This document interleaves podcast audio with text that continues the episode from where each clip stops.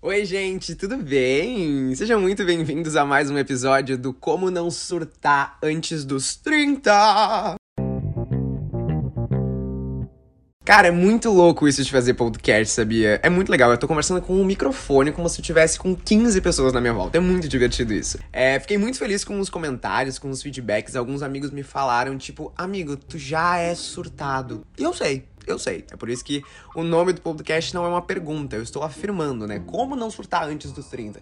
Será que é impossível? Não sei. Mas para quem não me conhece, eu sou o Luiz. Podem me chamar de Lulis. Lulis é só pros íntimos, tá, gente? Íntimos e íntimos. É isso. Sempre gosto de lembrar aqui que eu não sou psicólogo, um guru, um coach ou qualquer outra coisa do gênero. Eu sou apenas um jovem cheio de reflexões e que faz terapia, tá? Não se preocupem que aqui ninguém é. ninguém tá louco ainda. Hoje eu quero falar sobre um caso que aconteceu recentemente na minha vida e que acho que foi um divisor de águas assim no meu 2022, que foi o seguinte: eu fui demitido.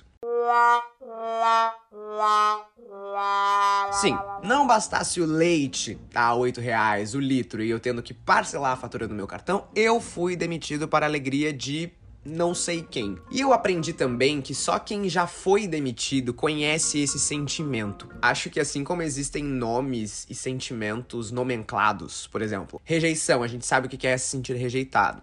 Exclusão, a gente sabe o que é se sentir excluído. E tantos outros sentimentos eu acho que deveria existir um nome para aquilo que a gente sente quando a gente é demitido. Lógico que existem contextos e contextos. Tem pessoas que são demitidas e agradecem aos deuses por isso, porque precisavam sair daquele emprego e muitas vezes não tinham coragem. Tem gente que pede para ser demitido, ou seja, tem uma satisfação ali em estar livre do trabalho, mas no meu caso, a voz do meu chefe falando: Eu preciso te demitir, preciso te demitir, preciso te demitir, eu preciso te demitir ecoou na minha cabeça durante dias e dias. É uma sensação muito bizarra, assim. Eu tava lavando a louça, eu tava no banheiro e do nada vinha a voz dele. Eu preciso te demitir. Que eu quase citei o nome agora, bem puxado. É uma sensação muito bizarra porque é como terminar um relacionamento. Tu faz planos, tu faz metas, tu tem uma rotina, e aí quando rompem contigo, tu fica com aquela sensação de tipo, cara, pra onde é que eu vou? Maduro do jeito que eu sou, quem me conhece sabe qual foi a primeira coisa que eu fiz quando eu fui demitido. Chorei.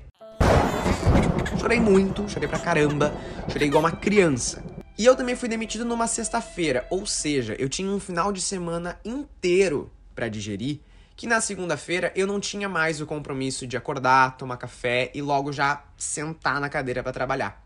Bem, depois que eu parei de chorar e bebi todas naquele sextou. Foi uma sexta-feira legal, no final foi legal. Eu percebi que eu já não tava mais tão feliz em acordar, tomar café e logo já me sentar para trabalhar. Eu comecei a perceber que eu tava naquele trabalho pela grana e não pelo amor. E lógico, partindo do ponto de que eu não sou herdeiro, foda-se o amor. Eu precisava do dinheiro. Aos poucos, aquele sentimento de rejeição e de porra, cara, nem no meu trabalho eu dou certo começou a dar espaço para pequenas coisas, assim. Como, por exemplo, eu acordar, tomar café e ler um livro. Eu não lia um livro fazia uns quatro anos. Então eu comecei a perceber que eu não estava mais ganhando dinheiro, mas também eu estava começando a ganhar mais tempo para mim, para pequenas coisas que estavam me preenchendo como pessoa. Cara, essa história não é a história de uma pessoa 100% superada talvez 60% superada, porque agora eu leio livros, eu cuido mais de mim, eu consigo cuidar mais das coisas minhas, mas o meu cartão continua com a fatura parcelada, os boletos continuam vindo, então realmente a demissão teve a sua parte ruim. E agora eu sou estagiário! Cara, eu saí da CLT e agora sou estagiário. Olha só como tudo tem um pingo de, de esperança, né?